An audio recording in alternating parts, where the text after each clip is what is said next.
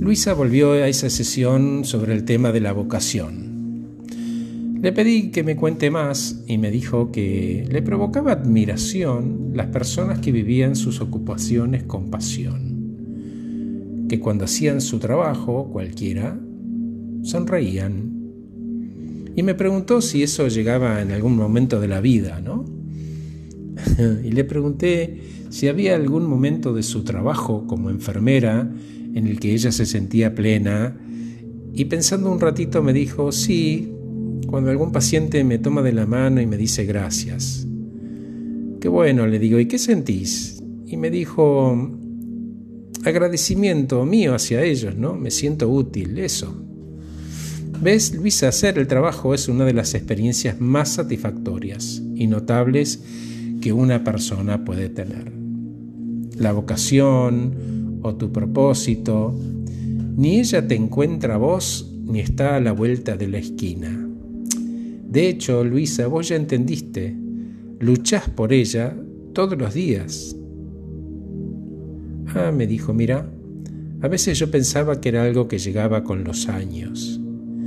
Y decime, H, las personas que no disfrutan de lo que hacen, ¿les conviene dejar ese trabajo bien pago, capaz tóxico, por uno que paga menos pero le das más satisfacción? Y yo le contesté, mira Luisa, no, prefiero no generalizar, pero mejor decirte que para lograrlo se tiene que alinear tres planetas. Cuando uno hace algo en lo que es bueno de verdad, es el primer punto. El segundo punto es cuando uno se siente apreciado por eso que hace.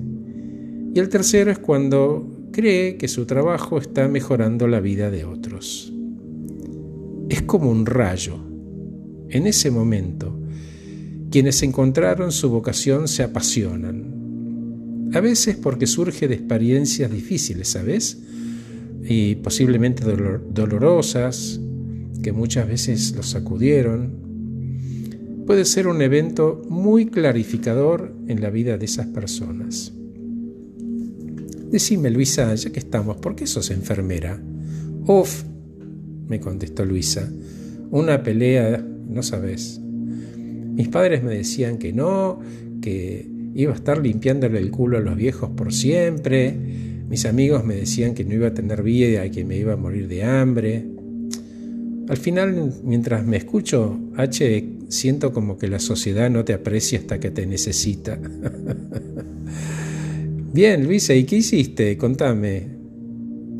Y fui para adentro, ese lugar tranquilo dentro mío, que sabe la verdad.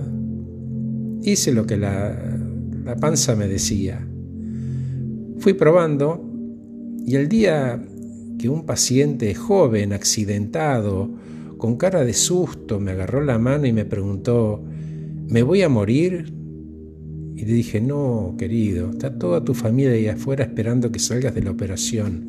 Tranquilo, tranquilo que va a estar todo bien. Y ahí, ¿sabes que H? Me di cuenta que ese era mi lugar. Hermosa historia, Luisa, gracias por compartirla. ¿Sabes? Solo las historias pueden enseñarnos mucho sobre vidas vividas plenamente. ¿Y ahí termina todo, H? No. La historia no termina cuando encontrás aquello que te apasiona. Ahí arranca el tema.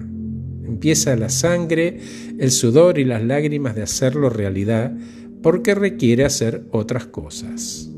Por ejemplo, bueno, por ejemplo, capacitarte para ser mejor profesionalmente, que seas una referente en tu grupo de enfermeras, un modelo, que des conferencias, que pongas a tu profesión en valor. Te van a seguir, créeme. Y ya que estamos, Luisa, si querés te regalo yo una historia.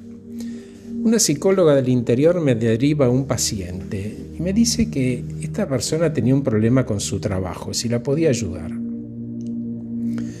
Bueno, la llamé, hablamos, la paciente me empezó a comenzar, me comenzó a contarme, soy directora de cine, eh, mi novio es asistente social, lo acompaña a su trabajo y resulta que me enganché. Ahora trabajo en eso con él.